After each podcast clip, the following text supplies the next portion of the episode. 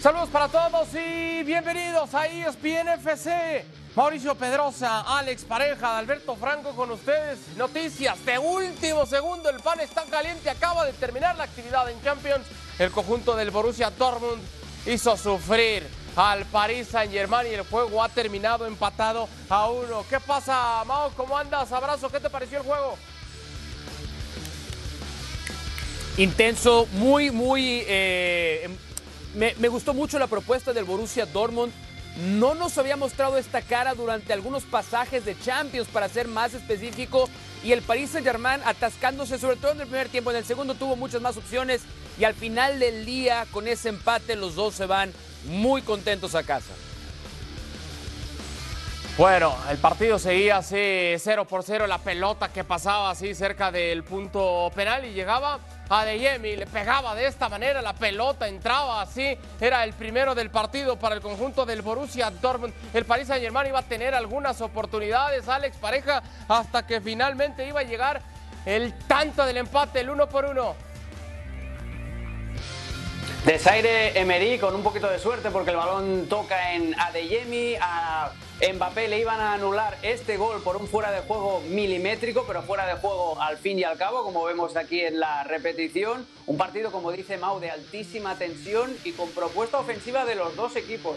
El Dortmund no se guardó absolutamente nada, le tenía muchas ganas. Al que Laifi pasó un auténtico calvario en el palco, pero al final pudo respirar tranquilo, aunque pasan segundos un calvario en gran parte por lo que pasaba en ese estadio, pero con el ojo pendiente también en lo que estaba ocurriendo en el duelo entre el Newcastle y el conjunto del el Milan. Sobre todo pendiente de lo que pudiera llegar a ser el cuadro del Newcastle, que es el que realmente ponía en aprietos en caso de resultado positivo al conjunto parisino. Joelinton le pegaba así para marcar el primero del partido, eso al 33 de juego, y luego al 59 llegaba Pulisic de esta manera para conseguir, Mao, el tanto del empate momentáneo, el uno por uno. Linda asistencia de Olivier Giroud. Es, un, es, un, corazón roto para Newcastle United que tuvo oportunidades. Habíamos visto la del primer tiempo de Miguel Mirón. Increíble que esa pelota no hubiera ingresado después.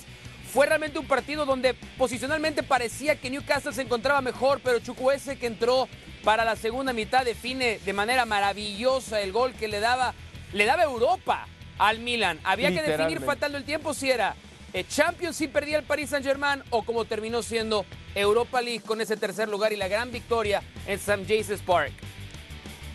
Pues así se define entonces el grupo F con el Borussia Dortmund a la cabeza, 11 unidades. El Paris Saint-Germain tiene 8 mismos puntos que el Milan. Al final es el conjunto italiano el que se ha quedado con ese segundo puesto para seguir avanzando en la UEFA Champions League. Dramatismo absoluto. La pregunta sería ahora, Alex, y quizá me vienen dos a la mente. Para ti, ¿justo correcto, así tenía que haber terminado el grupo. Y la pregunta número dos es, ¿así te lo imaginabas cuando quedaron definidos estos equipos en este grupo?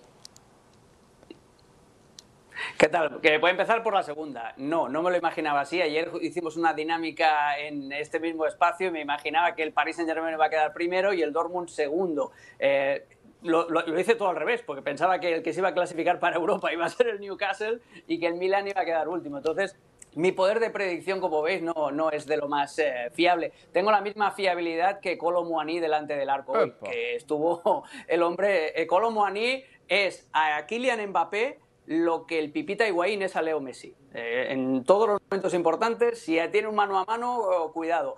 pero más allá de eso, y la primera pregunta, Adal, ¿cuál era? Que ya se me, ¿Te parece justo, Alex? ¿Te parece que así tenía que haber terminado el grupo? Sí, Sí, sí, sí, se ha acabado así, es justo, porque ha habido seis jornadas eh, y es algo de lo que nos vamos a acordar muchísimo a partir del año que viene, cuando la primera fase de la Liga de Campeones sea un auténtico bodrio. Estas fases de grupos de seis, cada partido tiene una importancia vital y si ha acabado así el grupo, se lo merece absolutamente. Y eh, me quito el sombrero ante el Borussia Dortmund, que parecía que era la cenicienta, que era el equipo que, tenía menos a ganar incluso que en, este, en este grupo y al final han tenido muchísima personalidad, sobre todo hoy, ya con la clasificación asegurada, no tuvieron miedo de salirle a jugar tú a tú al, Paris Saint Germain. Bravo por Terzic y sus hombres. A ver, Mau, la vida sin Messi, la vida sin Neymar en París los ha dejado al borde de la eliminación en Champions. Eh, ¿Cómo queda parado el conjunto parisino luego de conseguir el boleto a la siguiente ronda así, con las uñas? Bueno, puede, puede darse por muy contento y por muy afortunado, porque yo no, para mí este no es un resultado justo para este grupo en función a lo que pasó en la jornada anterior en el Paris Saint-Germain contra Newcastle United, Mm, donde ese Newcastle penal. fue absolutamente apuñalado Es por el arbitraje de una manera eh, inverosímil, salvaje, eh, cruel y que al final del día termina por condenar a Newcastle a tener que afrontar el partido como lo enfrenta el día de hoy. Eh, el Paris Saint-Germain, al, no contar, al ya no tener a Neymar y ya no tener a Messi, me parece que es hasta positivo para el equipo porque realmente creo que se ha aterrizado un poco más en sus expectativas. Y también nosotros hemos aterrizado un poco más las expectativas que tenemos sobre el Paris Saint-Germain, que tiene en Kylian Mbappé a un jugadorazo, pero que alrededor de Kylian Mbappé todavía tiene a futbolistas, porque no es nada más Colomoni, es Dembélé también, y es, y es después las piezas intercambiables que tiene Luis Enrique en el medio campo. No es este un gran equipo de fútbol. No es este un equipo contendiente, no es uno de los favoritos para ganar la Champions. Y en la era de Mbappé Neymar y después en la era de Mbappé Neymar Messi creíamos que ese era el estándar. Hoy lo hemos bajado, puede darse por bien servido el Paris Saint-Germain en haber quedado en segundo lugar. Mm, Yo creo que una buena parte de la conversación va a ser ningún equipo que haya quedado No. como líder de grupo va a querer enfrentarse al Paris Saint-Germain. Yo no estoy tan seguro, porque este es un equipo que tiene todavía muchas carencias y señor. muchas debilidades que pueden ser explotadas por los equipos que van a ser favoritos. Sí, coincido plenamente en lo que está señalando ahora, Mauricio. Me, me queda la sensación, a ver si compartes tú, Alex, y igualmente Mau, este pase a la siguiente ronda le da algo de respiro a Luis Enrique, le da algo de respiro al propio Mbappé después de la expectativa que se ha generado cuando estaban Messi y Neymar, cuando ya han dejado de estar también como sus compañeros. Pero ¿quién de los dos respira un poco más? ¿Quién queda, no puedo decir mejor parado? ¿Quién queda menos mal en ese sentido, Alex? Pensando otra vez en las altísimas expectativas que había. Primero con Mbappé, decir, bueno, ok, no lucías tanto por Messi, no lucías tanto por Neymar, ya está, y no le ha alcanzado para lucir, insisto, a esa expectativa. Pero también con Luis Enrique, que siento que se ha quedado corto de lo que quizá alguno pudo haber imaginado desde su llegada, ¿no?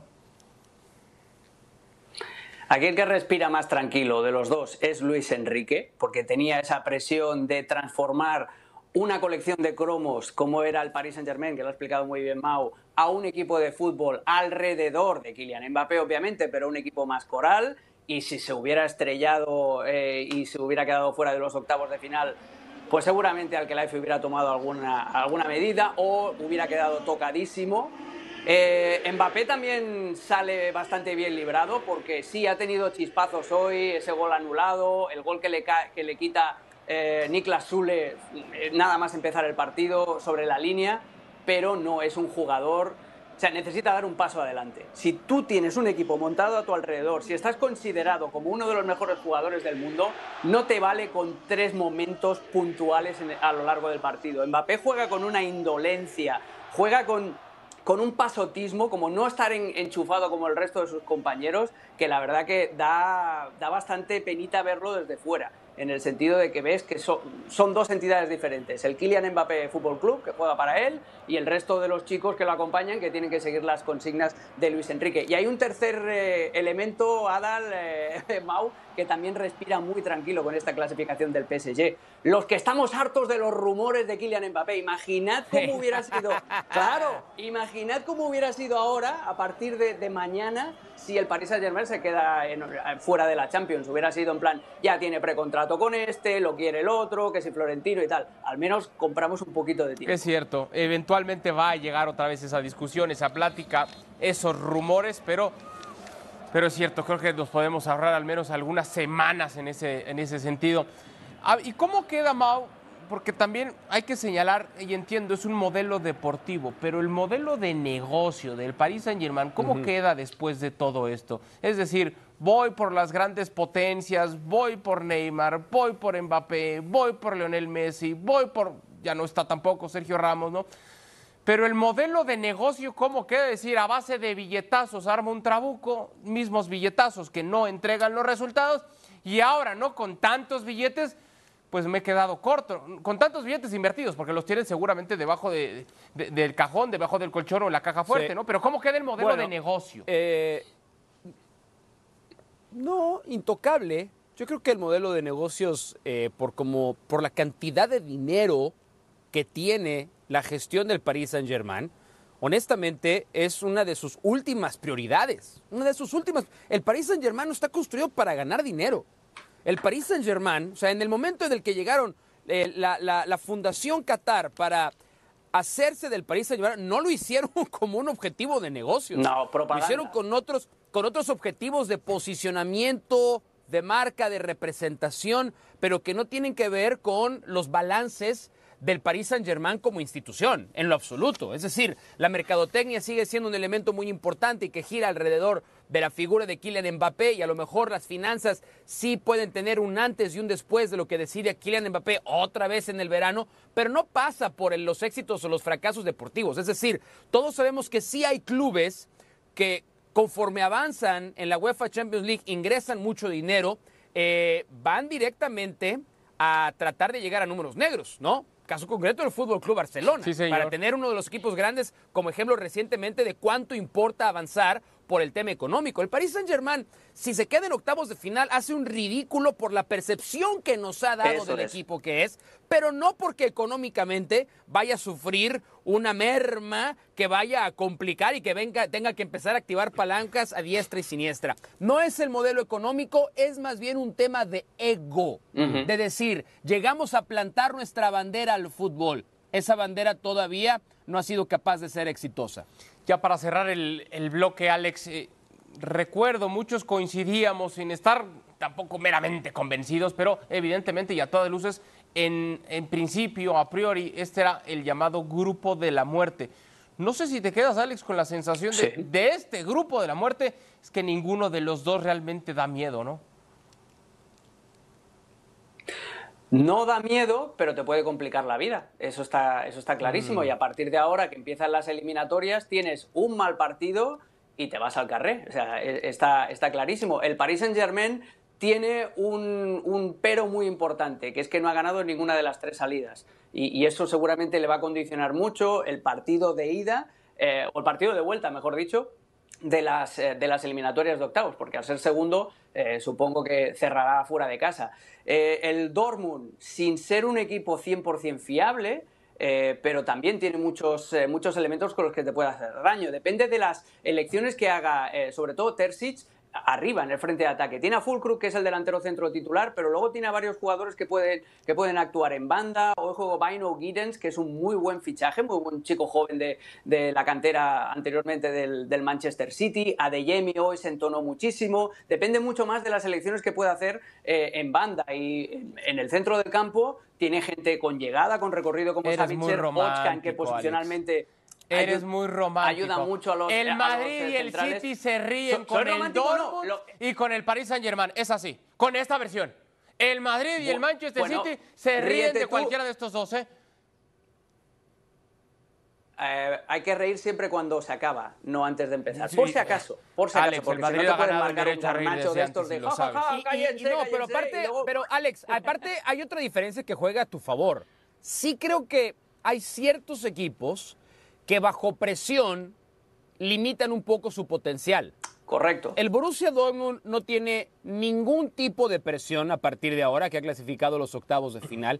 Y esto lo podemos debatir si quieren, pero para mí, esta versión del Paris Saint-Germain no tiene la misma presión que habían tenido las versiones No, con claro. No, Messi, bueno, eso está Neymar, claro. Sergio Ramos en el terreno de juego. Es, es distinto. Entonces, un Paris Saint-Germain más liberado, ¿no? No, y si encuentra no, un mejor no momento compro. de Dembélé, de Kangin Lee, de Vitinha, Claro, porque ahora vienen dos meses de descanso y los equipos pueden evolucionar Exactamente, también. o sea, el, el- el- el- el fútbol de hoy, de hoy 13 de diciembre, va a ser muy distinto al de mediados de febrero cuando se retomen las eliminatorias. Habrá equipos que lleguen más sanos, habrá equipos que lleguen con ausencias. Hoy, por ejemplo, Newcastle, espérame Siri, estoy en estoy al aire. Hay equipos como el Newcastle United que si van a repasar ustedes la lista de jugadores, hoy, hoy, Newcastle no contó con cuatro o cinco titulares. Sí, sí, sí, y no los va a tener para el resto del año a tres de ellos. Entonces, ese, ese tipo de circunstancias te equilibran lo que a priori parece que Adal puede llegar a tener razón. No, pero eso lo teníamos clarísimo. No mete miedo, el Paris Saint Germain no mete miedo. Muy bien, pero juegan sin presión. Y cuando juegas liberado, a veces encuentras tu mejor potencial. Bueno, presionado creo que sí debería de estar Luis Enrique. Tiene que recuperar y mucho el estatus que creo perdió hace algún tiempo como entrenador de élite. Hacemos pausa y entonces cuando regresemos, ahora sí, vamos por la fichita para elegir a nuestros candidatos al título. A ver si me ponen al PSG y al Dortmund. ¿eh?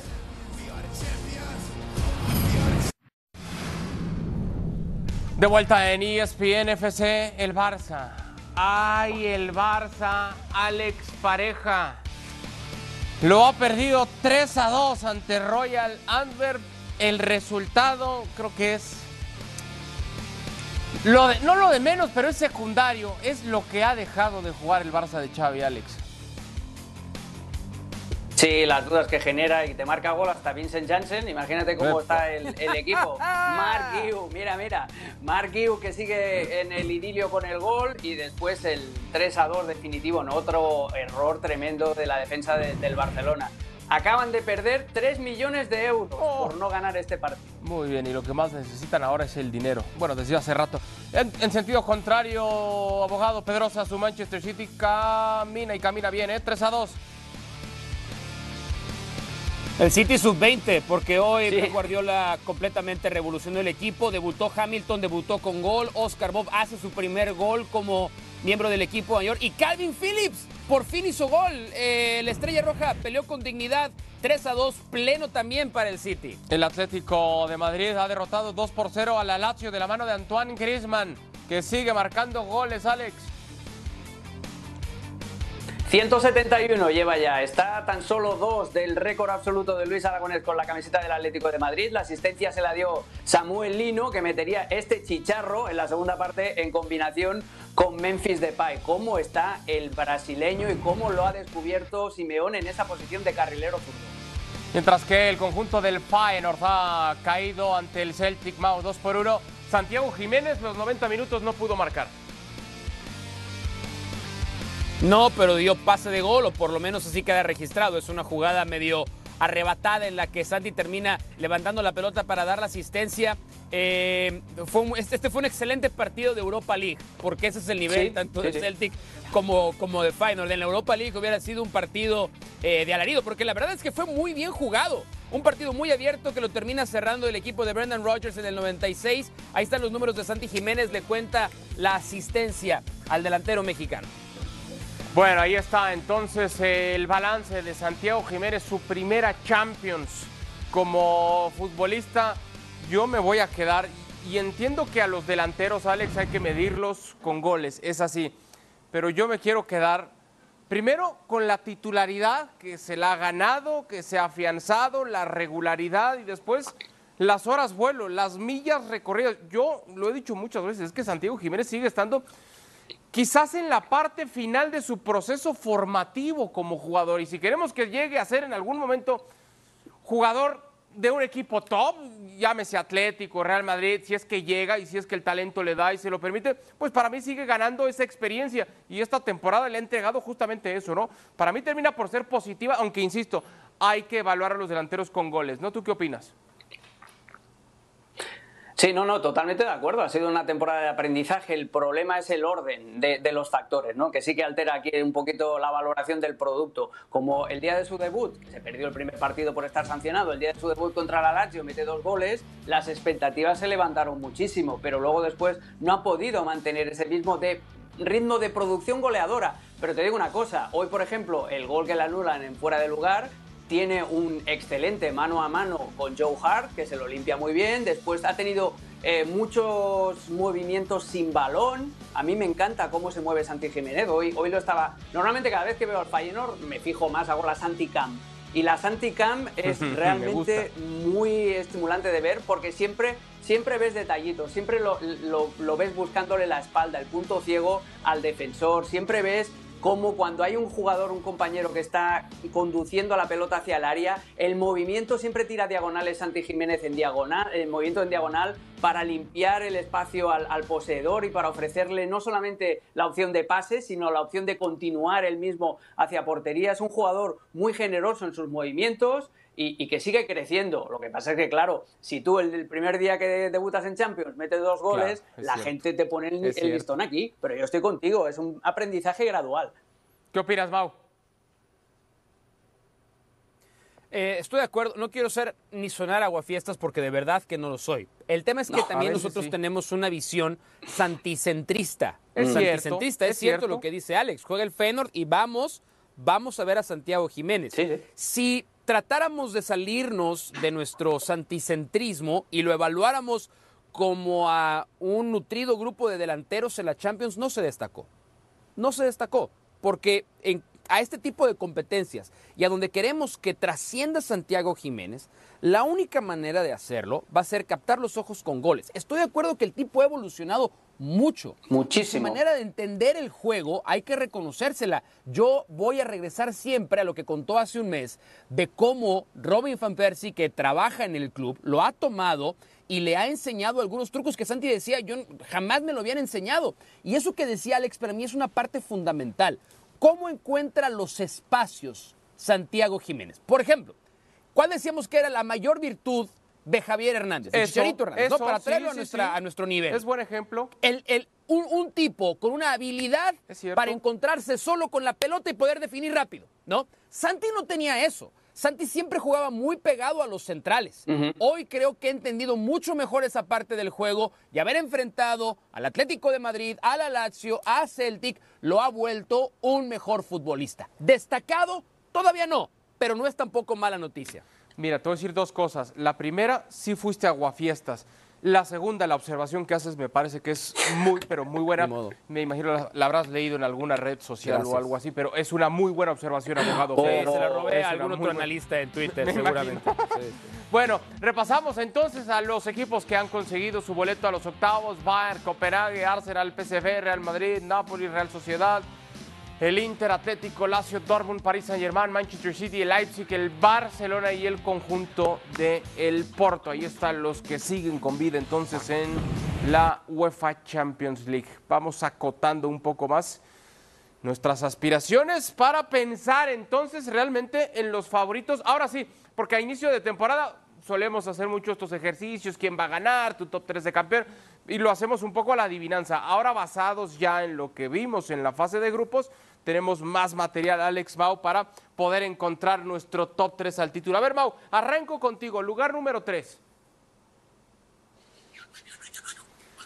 Eh, tiene que ser un equipo nada más, ¿verdad? No, no, no puedo poner un empate número 3. Está bien, me, me voy a decidir. Voy a poner al Manchester City en número 3 y ahí va porque me estaba, eh, el porque me estaba debatiendo. Yo en, en el 3 tenía o al City o a Arsenal. Creo que el equipo que vaya mejor en la liga no irá a lo mejor a progresar tanto en Champions.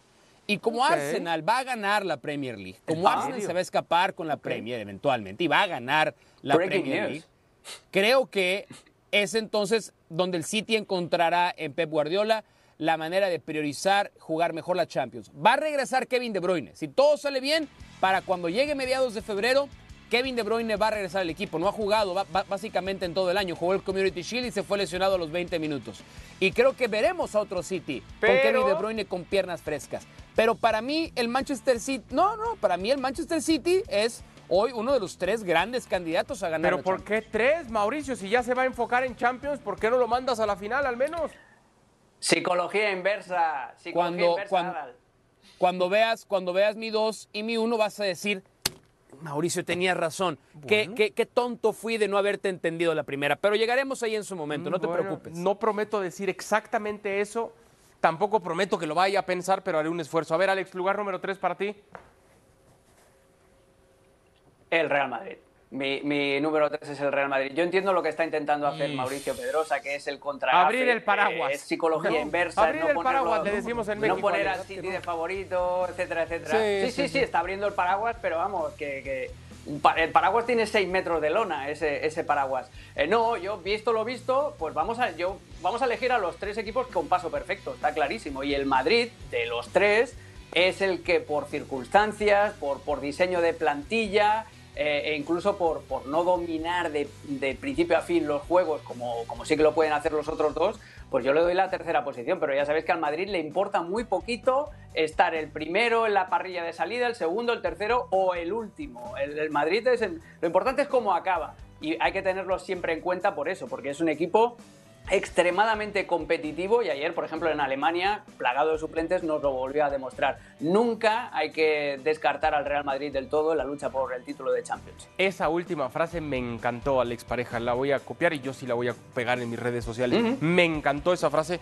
Tienes razón. Lugar número 3. Ah.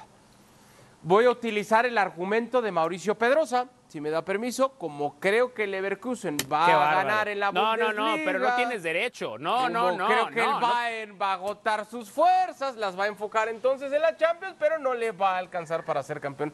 Puesto número 3 para el Bayern. Coste que le pedí permiso, abogado, para que luego no me vaya a reclamar. Lugar número 2. Entonces, si no pusiste al City y si entonces yo voy a decir, ah, debía haber entendido a Pedrosa, explica, ilumíname entonces.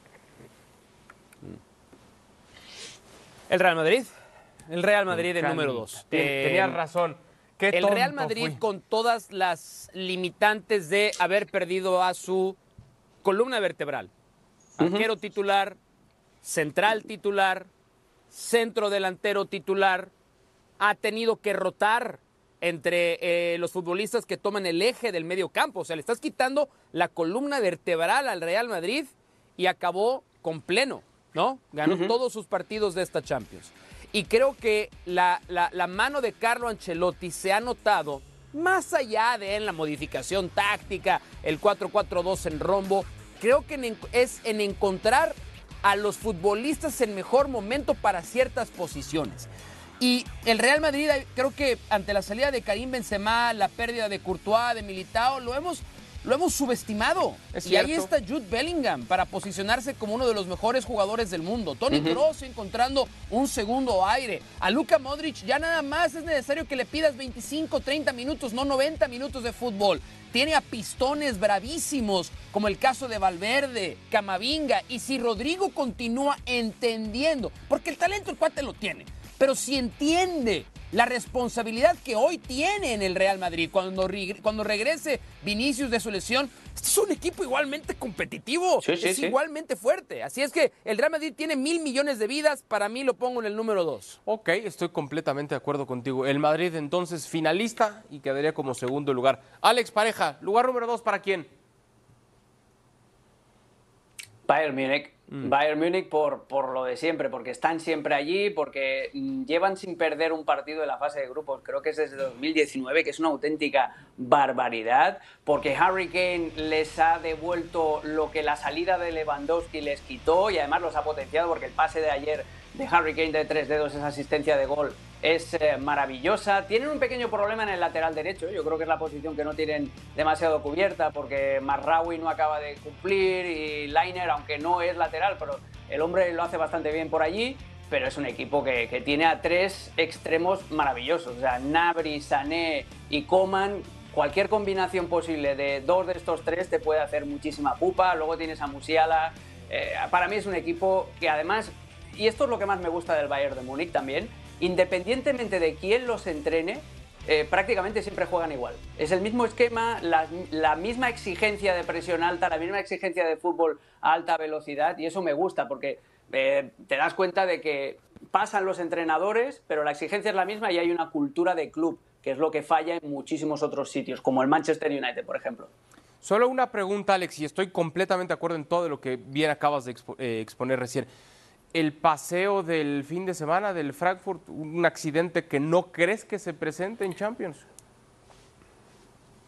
Eh, no creo, porque además este tipo de accidentes son muy buenos que te ocurran en, en partidos de, la, de, liga, por ejemplo. Eh, y, y, está la frase esta de yo prefiero perder un partido 5-0 que cinco partidos 1-0. Es una buena manera de ponerle las orejitas tiesas al futbolista y de decir, eh, esto nos ha pasado, es un accidente, pero el día que no salgáis con, con, la intensidad adecuada, nos va a volver a suceder. Es un buen aviso para tenerlo en cuenta. Es un friendly reminder. Ok, perfecto. Yo voy con mi lugar número dos. Lo ha descrito a la perfección Mauricio Pedrosa. Creo que no hace falta aumentar detalles. El Madrid, con muchas ausencias, con muchas bajas, ha tenido esta fase de grupos. Ahora, con el plantel más completo, seguro que será uno de los grandes rivales a vencer. Por eso lo dejo en el lugar número dos. Eh, me quedó muy claro, Mao, lo del Real Madrid en el puesto 2. Lo que no termina de convencerme es que vayas a elegir al Bayern como campeón, a menos que vayas a sacar un lado romántico que no te conocemos y nos vayas a sorprender con un Inter, con un Atlético de Madrid o alguna sorpresa así que, que, no hemos, hemos previsto. No, lado romántico, por favor, hombre. Soy más frío que beso de madrastra. Es cierto. Eh, el Bayern Múnich, el Bayern Múnich lo veo y le voy a agregar un par de cosas a las que ha dicho Alex Pareja. Eh, el efecto Harry Kane, lo uh -huh. quiero reforzar, quiero enfatizar el efecto Harry Kane, porque el Bayern cuando perdió a Robert Lewandowski pensó que iba a ser fácil sustituirlo mediante el, los, los, los, procesos y las decisiones tácticas del técnico anterior. Fue soberbia. Y mi otro, correcto, y, y mi otro factor es este señor, es Thomas Tuchel. A Thomas Tuchel le podemos criticar un montón de cosas, pero eliminatorias ida y vuelta. El tipo cuando Buen tiene punto. que cuando tiene que diseccionar a un equipo rival, lo puede hacer de arriba a abajo. Es Dexter. ¿Se acuerdan? Vi- ¿Vieron, ¿Vieron la serie Dexter? A mí Thomas Tuchel siempre me ha parecido Dexter. Un tipo que va con la barbita así, te sonríe, pero es frío, calculador, metódico. Encuentra tu debilidad, va y la explota. El año pasado, cuando se toparon con el Manchester City, eh, Tuchel tenía poco tiempo al frente del equipo, ¿no? Sí. Y bueno, eh, no, no año pasado, temporada pasada, este mismo año. Eh, Tuchel, Tu- Tuchel tenía poco tiempo al frente del equipo, no tenía Harry Kane. Y si hay además un entrenador que le tiene tomada la medida a Pep Guardiola en un e- eventual enfrentamiento otra vez, ese es Thomas Tuchel. Esos dos factores, Harry Kane, Thomas Tuchel, me hacen de- ver el Bayern un equipo poderoso. Y entonces- Además de lo que dijo Alex. Sí, obviamente. sí, sí, sí. Y ya para cerrar, y entonces los rumores de Xavi Alonso al Bayern Múnich, ¿qué hacemos? No corras No, tanto, Adal. ponlo en el, ponlo en No, el Real Madrid. claro. Ponlo en el Real No, Madrid no, a Xavi ok, Alonso. ok, era una pregunta nada más. Perfecto. ¿Quién va a ser campeón, Alex? Ojalá hubiera un equipo que el año pasado lo ganó todo, eh, que mantenga prácticamente la misma base de los jugadores y al mismo entrenador. Ojalá ese entrenador fuera el mejor del mundo y ojalá ese equipo hubiera cerrado la fase de grupos con un pase perfecto a pesar de alinear a chicos de 17 y 18 años. ¿Existe ese equipo? Claro que sí. Manchester City. Pues ya está, hay que darle el honor al, al campeón y- y está jugando igual de bien a pesar de lo mismo que aplica para el Madrid, pero aplica también para el Manchester City en el sentido de saber sobreponerse a las bajas, sobre todo la importancia de Kevin De Bruyne, haber perdido a Gundogan, eh, haber cambiado un poquito la, composición del centro del campo, pero el Manchester City sigue siendo el equipo a batir, el equipo a superar, el equipo a imitar y tiene individualidades como este señor a Holland que lleva más goles anotados en Liga de Campeones que partidos jugados, que se dice fácil, pero va camino de romper todos los récords de la historia gracias a un tal Josep Guardiola y Sala. Es verdad, ahí está el Manchester City, yo también comparto esa idea, creo que el conjunto Citizen va a terminar proclamándose como campeón y de paso Guardiola queriendo dejar otro trofeo de Champions antes de que venga la resolución de las más de 100 investigaciones que tiene el conjunto del Manchester City. No, si por ahí está el trofeo ya, ahí nos vemos, ahí ustedes háganse bolas y háblenle a los abogados. Si ya hablamos entonces de los mejores equipos, regresando de la pausa hacemos lo propio, hablamos del mejor jugador de esta fase de grupos. De vuelta en ESPN FC, así entonces la tabla de goleadores en esta fase regular de la Champions, fase de grupos, Antoine Griezmann y Morata del Atlético de Madrid con cinco tantos, Erling Holland tiene cinco tantos también, Jude Bellingham tres goles, Gundogan tres, Kane tres, saca cuatro, bueno ahí en pantalla los que aparecieron en cuanto a goles y en cuanto a asistencias también en esta fase regular que hemos dejado atrás. Si tuviéramos que elegir Alex Pareja, Mauricio Pedrosa, al MVP, creo que no hay ni espacio para la duda. Podríamos tener opciones, podríamos traer a la conversación, a la mesa, algunos futbolistas que volvieron en buen nivel, que han estado marcando, asistiendo, jugando. Pero Alex Pareja es que creo que está clarísimo. Es el mejor futbolista de la fase de grupos, es el mejor futbolista de su club y es también el mejor fichaje en la temporada en Europa. Creo que vamos a coincidir, les pido disculpas, voy a ir yo primero, pero para dejar en claro que no hay espacio para las dudas, creo que todos tenemos que ir. El burro por delante. El como burro se por delante, por eso pedí disculpas. Creo que no hay espacio para las dudas. Es para mí Jude Bellingham, Alex Pareja. Sí, para mí también. No ha habido ningún jugador que tenga exhibiciones súper exuberantes, más allá de la de Bellingham en Nápoles, que ese, ese partido sí que fue maravilloso, pero por eso mismo, por el, por el overall, de, de- de- por el rendimiento general de todos los partidos, y no solamente en ataque, porque la gente se fija mucho en, en lo que hace Bellingham en ataque, los goles, lo que aporta, la magia y tal. Pero a mí lo que me fascina de Jude Bellingham es su compromiso eh, con el equipo. Lo que hablábamos antes de Mbappé, que, que- está totalmente desconectado del resto de sus compañeros, Bellingham es todo lo contrario. Bellingham no tiene ningún tipo de problema en, re- en retroceder para eh, cerrar la banda izquierda cuando el Madrid no tiene la pelota, lucha por cada balón, eh, se tira al, al suelo para hacer tackles. Eh, es mucho más que los highlights que vemos simplemente eh, en los goles o en las asistencias. Es y verdad. sin que haya habido un Messi o, ¿sabes?, de estos jugadores que te dominan pa- cada partido, yo para mí es eso, es eh, Jude Bellingham por, por ser el jugador más completo y con más calidad. Y agregaría, si me lo permites, Alex, también un tema de actitud, ¿no? Desde que ha llegado, ha encajado muy bien, ganándose, Sí, sí, un, sí, ganándose un liderazgo, no estableciéndolo, sino ganándoselo. Hay voces que apuntan que entró muy bien ese vestidor, también haciendo buenas amistades, arropando a los suyos. Creo que, creo que no hay discusión, Mauricio Pedrosa. Creo que también tú vas a ir con Jude Bellingham porque no, no hay espacio para pensar en alguien más, ¿no? Eh, que ya no te quepa la duda a ti ya no es problema mío. Yo sí tengo otra respuesta. Yo sí tengo otra alternativa. Eh, Antoine Griezmann. Antoine Griezmann ha terminado con cinco goles la fase de grupos, la mayor cantidad de goles que Griezmann a sus 32 años ha hecho en fase de grupos de UEFA Champions League. Y cuando pensamos en Antoine Griezmann, hoy creo que así como de Jude Bellingham se le llama el futbolista total, y es verdad, Sí, sí. creo que Antoine Griezmann, que no creció como futbolista total, ha encontrado una versión individual en donde yo les pregunto, Griezmann posicionalmente, ¿dónde lo ubicamos en la cancha? ¿De qué juega Donde quiera. exactamente Antoine Griezmann? Suelto, Juega de libre, Cuando tú tienes la capacidad de indistintamente ser goleador, media punta, nueve y medio, extremo, falso extremo, Interior. interior, y cuando es necesario incluso regresar para hacer una línea de cinco volantes, y lo haces bien, entonces creo que esa evolución de Antoine Griezmann en un equipo, porque el Real Madrid como quiera llegó a semifinales la temporada pasada sin Jude Bellingham, pero en un equipo que la temporada pasada fue incapaz de llegar ni siquiera a la Europa League, fue cuarto en su grupo la temporada pasada el Atlético de Madrid. Y hoy Antoine Griezmann, casi, casi, ha, ha tenido un gran socio en Morata, gran socio esta temporada también. Pero creo que cuando hablamos de MVP, jugador más valioso, hoy el Atlético de Madrid regresa a ser competitivo en Europa del pie de uno de los mejores futbolistas que hoy tiene el planeta Tierra. Antoine Griezmann, Antoine Griezmann.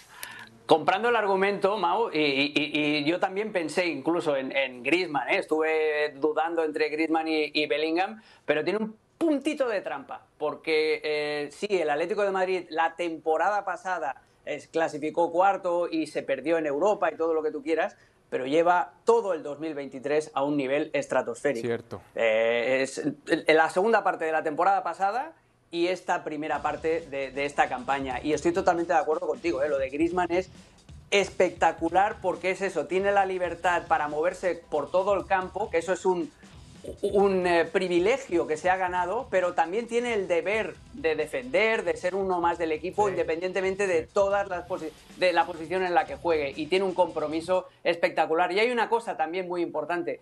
Griezmann ahora se lo pasa bien jugando en el Atlético de Madrid, es, feliz. Y eso se nota porque es la diferencia entre ser un muy buen jugador y ser un fuera de serie como es Griezmann. Yo estoy totalmente de acuerdo. Estoy totalmente de acuerdo. Ya para ir a la pausa, lo que ha expuesto eh, Mauricio, estoy completamente de acuerdo. Solo una cosa: ¿ha sido mejor que Bellingham? Mm, piénselo, me mandan un mail. Ha sido igual de bueno que Bellingham. No, no, no. Igual, igual. Pero igual no es suficiente, Mauricio. Bueno, hacemos pausa, regresamos y ESPN FC, sorpresas y decepciones en la Champions. Venimos.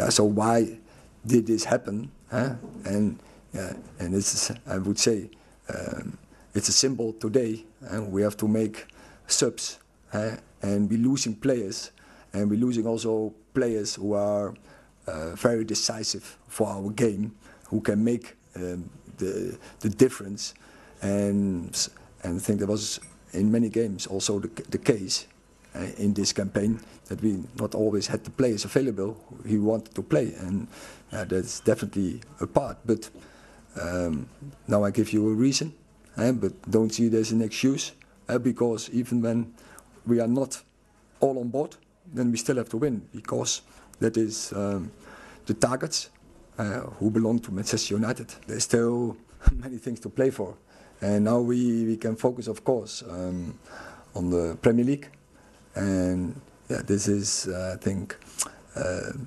say the level we want to play Champions League. So yeah, we have to give every effort in and to be in the top four. So uh, we, we, we next year we are back in the Champions League, and then of course we have the FA Cup. So there's still many things to play for. Palabras del técnico Tenac. Peor actuación de los Red Devils. Vean esto. últimos de grupo por segunda ocasión en su historia, 15 goles recibidos, mayor cifra para un equipo inglés en fase de grupos, 4 puntos, su peor cifra en una edición, solamente una victoria, igual su menor cantidad en una edición, como en el 2005-2006, sexta vez que no supera la fase de grupos. Alex Pareja. Alex Pareja. Alex Pareja. Es que lo hemos hablado, lo hemos debatido, lo hemos discutido.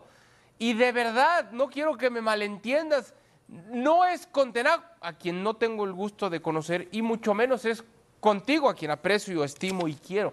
Pero es que este proyecto desde hace rato que se cayó. ¿El motor? Este proyecto desde hace rato que no tiene ni pies ni cabeza. Y hace rato que Tenac, que creo es un técnico con una lectura de juego interesante, hace rato tuvo que haberse marchado del Manchester United. Y esto es un papelón. Es un papelón, Alex Pareja, lo que acaban de hacer en esta fase de grupos. Y te digo algo, puede ser todavía peor en la Premier. ¿eh? Hombre, por supuesto, porque si lo comparas con el resto de equipos que van a intentar meterse en Liga de Campeones, ¿es mejor este United que el Tottenham, por ejemplo? No lo creo. Eh, y así podríamos seguir. Em, ¿Es mejor que el Aston Villa? Tampoco. lo tiene muy complicado. Además, tiene una serie de partidos ahora mm, terribles porque se tiene que enfrentar en Premier eh, al Liverpool, al West Ham y al Aston Villa. Son los tres próximos partidos que tiene Ten Hag. La suerte que tiene el técnico neerlandés es que el United ahora mismo está en ese proceso de indefinición porque los Glazers pueden vender parte del paquete accionarial al dueño de Ineos, al señor Radcliffe, que es un multimillonario británico que tomaría las decisiones deportivas y por eso no lo han corrido ya. Eh, yo estoy de acuerdo contigo en que acaba de perder ya el control del, vestuario, que sus ideas no, no, no permean, pero cambiar al muñeco que se sienta en el banco no cambia absolutamente nada si no hay una reestructuración global que empiece de arriba abajo. ¿Quién es el director deportivo del Manchester United? No lo sabéis.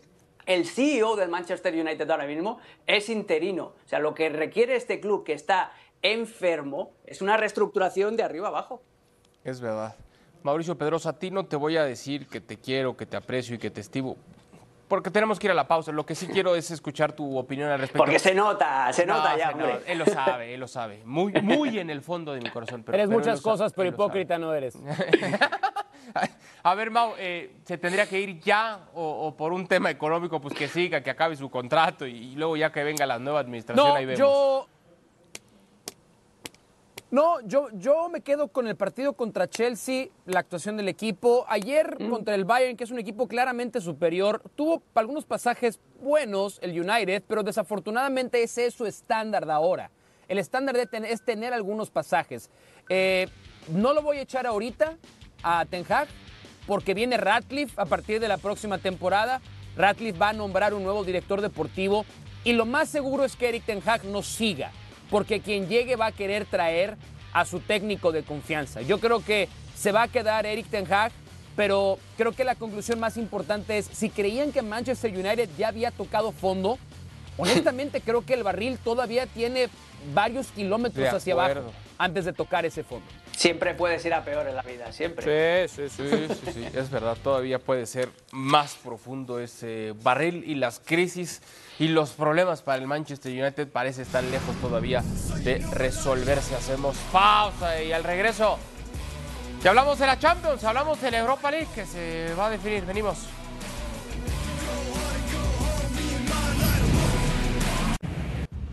Hay doble cartelera este jueves en la Europa League por la señal de ESPN y de Star Plus.